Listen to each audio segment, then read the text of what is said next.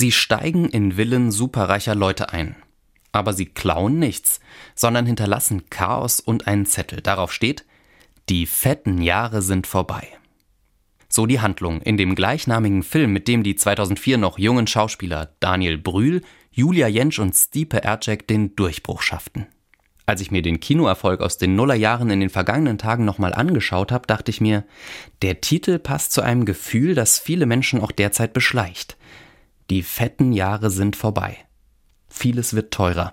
Energie und Lebensmittel und viele Menschen müssen den Gürtel enger schnallen. Aber nicht alle. Die Schere zwischen arm und reich geht auch in Deutschland weiter auseinander. Eine aktuelle Studie zeigt, dass über 80 Prozent der Deutschen glauben, die Einkommens- und Vermögensunterschiede sind in diesem Land zu groß. Noch krasser wird es, wenn wir uns die Verteilung des Reichtums weltweit ansehen. Mich hat eine Statistik geschockt, die zeigt, dass 8,6 Prozent der Menschen 86 Prozent des weltweiten Vermögens besitzen. Und unter diese 8 Prozent falle auch ich. Mit einem Auto, einem Computer und mehr als einem Paar Schuhe.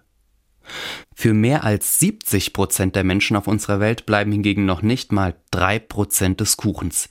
Sie haben oft nicht mal das Nötigste zum Überleben. Es sind dieselben Menschen, die auf Plantagen in Afrika oder in Textilfabriken in Asien Produkte für den Weltmarkt fertigen, zu einem Hungerlohn. Produkte, die auch in Supermarktregalen in Deutschland liegen. Deshalb braucht es hier ein Umdenken. Faire Lieferketten, wie sie in der EU gerade verhandelt werden, und fairen Handel, damit die Zukunft für die Menschen besser wird, die bisher noch nie fette Jahre hatten.